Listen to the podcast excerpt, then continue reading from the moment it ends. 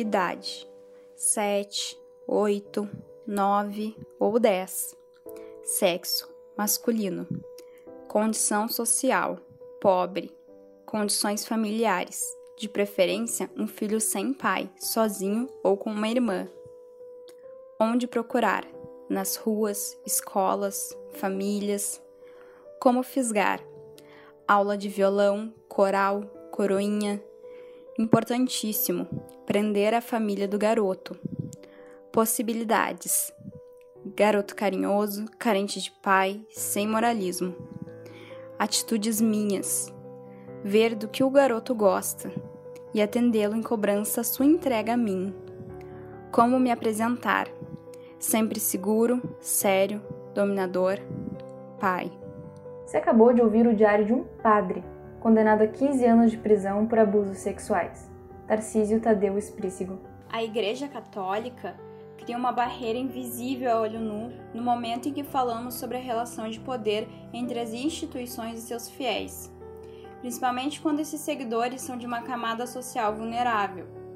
Quando a gente aborda o assunto abuso sexual realizado por membros do clero, a gente despenca em um abismo de silêncio, uma cultura que abafa o sofrimento da vítima, com o intuito de manter a integridade e a imagem santificada da instituição e de seus membros as corporações gozando do poder que exercem, tanto político quanto econômico, buscam calar as vítimas de predadores sexuais pertencentes ao clero.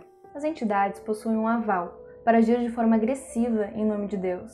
Assim como foi com as mulheres que eram queimadas vivas, chamadas de bruxas, a propagação do preconceito contra homossexuais e a catequização com os índios.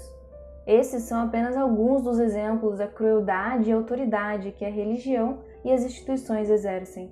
Quatro países são a ponta de lança no rompimento do silêncio: México, Chile, Argentina e Colômbia. Entre os quatro, mais de mil queixas foram feitas. No entanto, há outros em que o problema ainda não existe oficialmente, como a Cuba, o Equador, Honduras e o mais chamativo, o Brasil. A igreja é tão responsável quanto os padres pelos crimes que eles cometeram.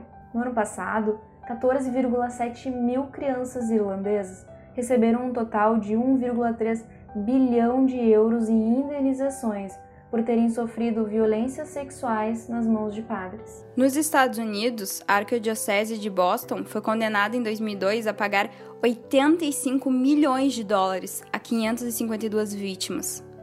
Em 2007, a de Los Angeles desembolsou mais ainda, foram 600 milhões de dólares, para 500 pessoas molestadas por sacerdotes. Além disso, escândalos aumentam até nas altas cúpulas.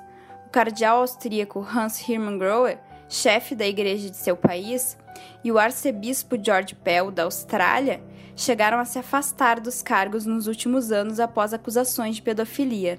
Por que, que em um ambiente que prega castidade e a retidão moral, isso acontece tanto?